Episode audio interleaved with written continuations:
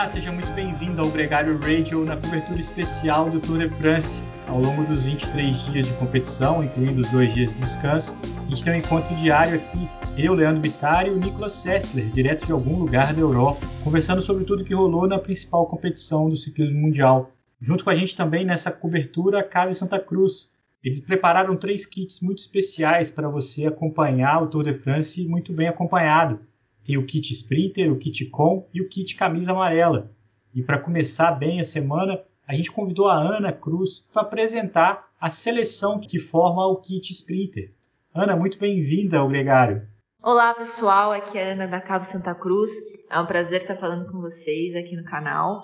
Uh, bom, para o kit Sprinter a gente pensou no atleta que é o Sprinter, né? Aquele atleta forte, de maior potência, mais parrudo. Então a gente colocou vinhos de maior estrutura, maior volume.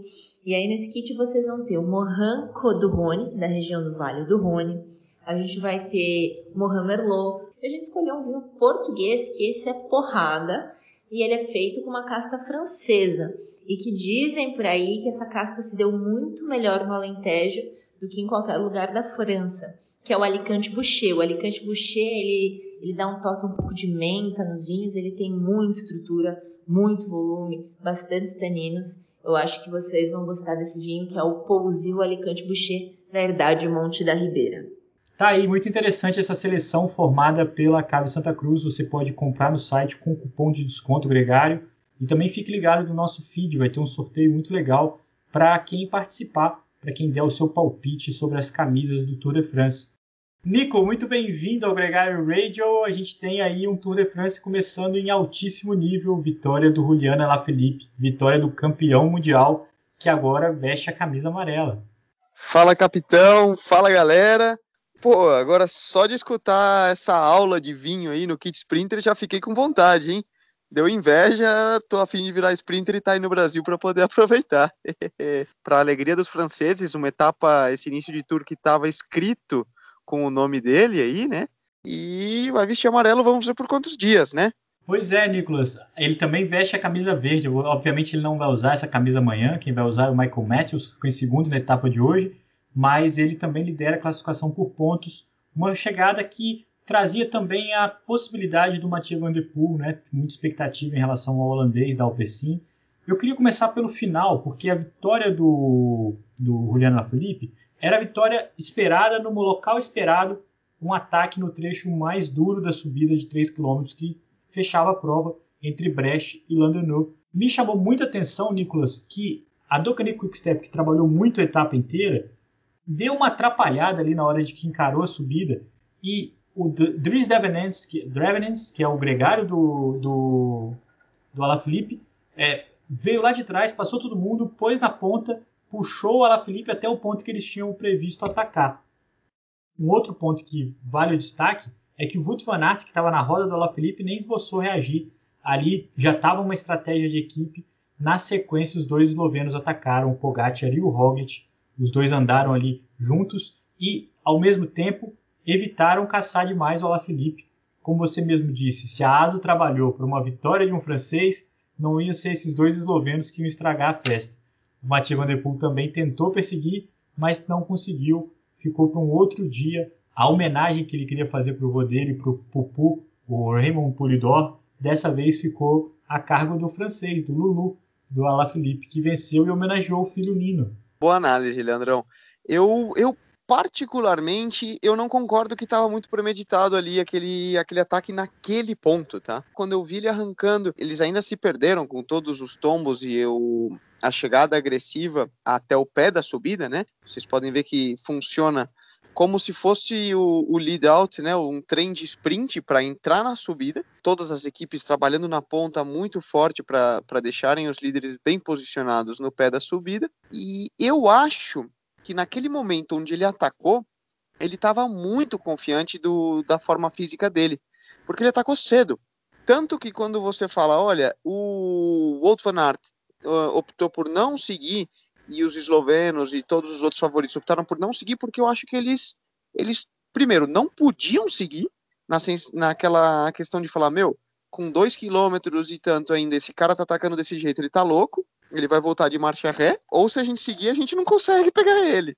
E foi exatamente o que aconteceu. Ele estava tão superior, ele conseguiu um ataque tão explosivo, que eu acho que não foi nenhuma questão estratégica. Foi uma questão de o pessoal não pôde seguir, e quem estava na roda naquele momento, simplesmente, que seria o caso do Van Aert, falou, meu, onde vai esse louco? É suicídio, é, né? É suicídio. Ou o cara é o super-homem, como ele mostrou ser, ou ele vai voltar de marcha ré. E realiza o desejo, né? realiza o enredo é, principal que a ASO, que a organização do Tour de France mais gostaria, que é um francês é, com o status dele, com, a, com o panache dele vestindo a camisa amarela. Agora, Nicolas, dito isso e dito quanto que foi legal esse final de etapa, a etapa foi marcada por dois tombos, e dois tombos, o primeiro completamente absurdo, o segundo um tombo que acontece em prova, mas que também foi muito chocante, os dois levaram ao chão boa parte do pelotão. Como você vê seus companheiros de trabalho indo ao chão assim na primeira etapa? Três ciclistas já abandonaram, o Marc Soler não larga amanhã, provavelmente o Mark Rich também não. É, como é que você, como um profissional, vê uma situação como essa? É, é algo muito delicado, né? Porque, por exemplo, no, no primeiro tombo, um, um espectador ali na, na beirada da estrada e claramente derrubou ah. 70% do pelotão caiu por um, por um descaso e falta de comprometimento, né?